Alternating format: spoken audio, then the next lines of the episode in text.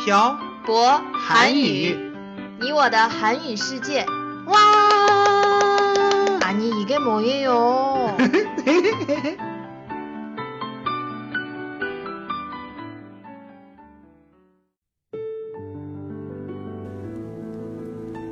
跟朴博学韩语，请在淘宝搜索店铺“朴博韩语”查看课程详情。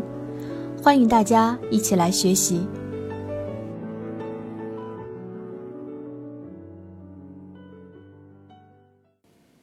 这里是朴博韩语，你我的韩语世界第九十七期电台文字版，在公众号“朴博韩语”上回复本期标题 “topic” 获取。 안녕하세요 여러분. 빡빡 한국어의 샤보 쌤입니다. 안녕하세요 여러분, 빡빡 한국어의 연동쌤입니다.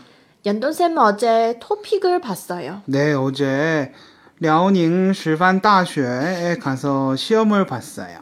오늘은 연돈쌤이 시험을 본 것에 대해서 이야기를 해봐요. 네, 알겠어요. 연돈쌤 언제 토픽을 봤었어요? 재작년인가? 아마 재작년일 거예요.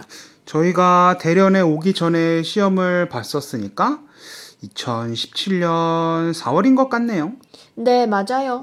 그때 3층인가 4층까지 올라가서 시험을 봤던 것 같은데 이번에는 1층에서 시험을 봤어요. 그만큼 사람이 적었다는 뜻이죠? 네. 확실히 대련이 북경보다 시험을 보는 사람들이 적은 것 같았어요. 제 생각에도 그런 것 같아요. 그리고 북경에서 시험을 볼 때는 수험표를 들고 들어갈 수 있었는데 이번에는 들고 들어가지 못하게 하더라고요. 그래서 연돈쌤이 쓴 답을 손에 적은 거예요? 네. 그리고 시험을 보러 들어갈 때 비행기를 타기 전에 하는 금속 검사기로 온 몸을 검사했어요. 너무 엄격한 것 같네요. 네, 맞아요. 제가 생각해도 좀 과한 것 같아요. 연돈쌤 혹시 모르시는 분들을 위해서 시험 과정에 대해서 간단하게 설명해 주세요. 저는 초급 시험은 보지 않아서 잘 모르고 중고급 시험에 대해서 이야기해 드릴게요. 네. 이번에 제가 본 시험은 66회 시험이었고, 시험 시간은 총 3시간 10분이었어요. 1시부터 3시까지 듣기와 쓰기 문제를 풀었던 것 같아요.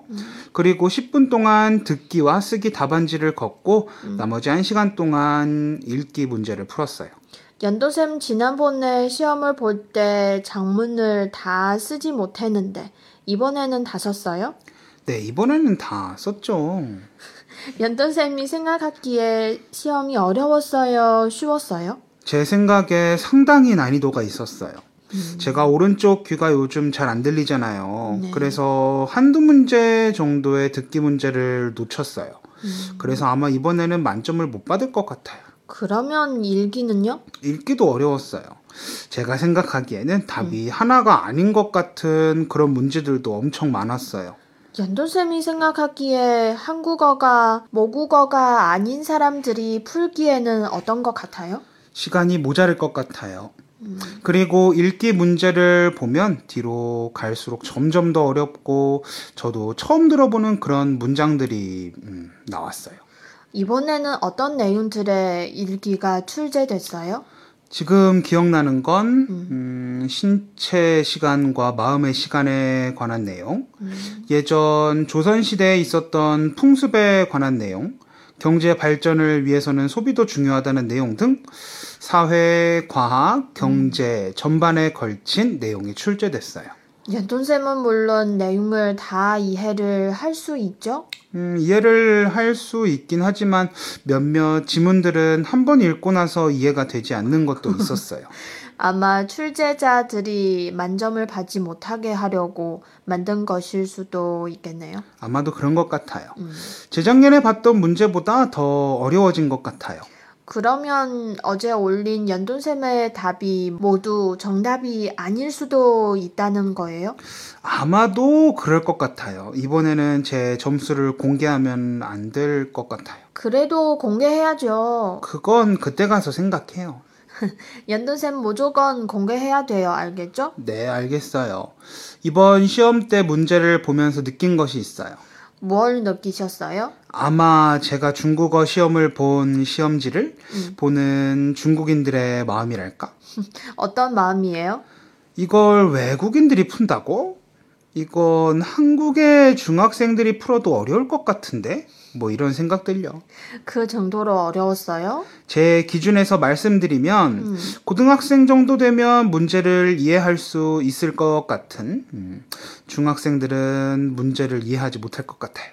그 뜻은 아까 연돈쌤이 말한 것처럼 많은 분야의 내용이 나온다는 거예요? 네.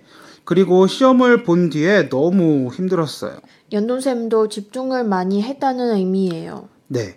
저 엄청 집중해서 문제를 풀었어요. 그만큼 문제도 어려웠고요. 다음에도 시험을 볼 거예요? 봐야죠. 한국어를 가르치는 사람이 한국어 시험을 안 보고 한국어를 가르치는 게 말이 돼요? 무조건 봐야 해요.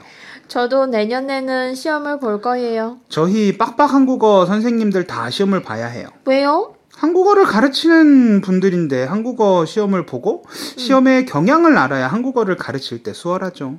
연돈쌤 말도 맞는 말이에요. 다음 시험에는 다른 시험장에 가서 봐야겠어요. 왜요?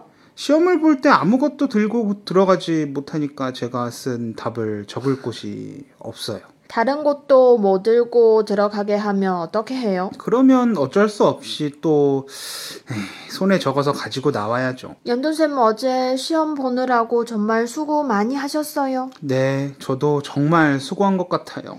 연돈쌤 대화 그만 녹음하고 이제 쉬러 가세요. 제가 자유 시간을 드릴게요. 진짜요? 네. 우리 오늘은 여기까지 하고 연돈쌤 빨리 쉬러 가세요. 알겠습니다. 그러면 오늘 내용은 여기까지예요. 네. 연돈쌤 오늘도 수고하셨어요. 네, 태태 씨도 수고하셨어요. 오늘은 어제 본 토픽에 대한 제 생각을 이야기해봤습니다. 이미 시험은 끝났지만 시험을 보신 분들 원하시는 성적을 받으셨으면 좋겠어요. 만약 이번에 본 시험의 점수가 만족하실 만한 정도가 아니라면 다음에 또 기회가 있으니까 더욱더 열심히 준비해서 다음 시험 때 꼭 좋은 성적을 받으셨으면 좋겠네요. 오늘 내용은 여기까지 하겠습니다. 지금까지 빡빡 한국어의 셔버쌤과 연동쌤이었습니다. 들어주신 분들 감사합니다.